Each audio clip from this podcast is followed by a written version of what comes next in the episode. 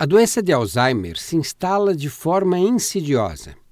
Geralmente, os pacientes e familiares não se dão conta dos primeiros sintomas. A pessoa esquece onde deixou as chaves do carro, a carteira, o talão de cheques, o nome de um conhecido. Com o tempo, passa a largar as tarefas pela metade. Esquece o que foi fazer no quarto, deixa o fogão aceso, abre o chuveiro e sai do banho, do banheiro sem tomar banho, perde-se no caminho de volta para casa. Caracteristicamente, esses esquecimentos se agravam quando ela é obrigada a executar mais de uma tarefa ao mesmo tempo. A perda da memória é progressiva na doença de Alzheimer. Essa capacidade para lembrar fatos recentes contrasta com a facilidade para recordar o passado. As primeiras habilidades perdidas são as mais complexas: manejo das finanças, planejamento de viagens, preparo das refeições.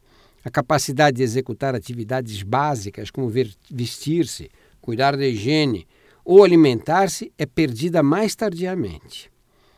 O quadro degenerativo da doença de Alzheimer se estende às funções motoras: andar, subir escadas, trocar de roupa, executar um gesto sob comando tornam-se atividades de execução cada vez mais difícil. A percepção das próprias deficiências, preservada no início, vai sendo gradualmente comprometida. Na fase avançada, os sintomas característicos do Alzheimer são mutismo, desorientação espacial, incapacidade de reconhecer faces, de controlar os esfíncteres, de realizar as tarefas de rotina, alterações no ciclo de sono e dependência total de terceiros.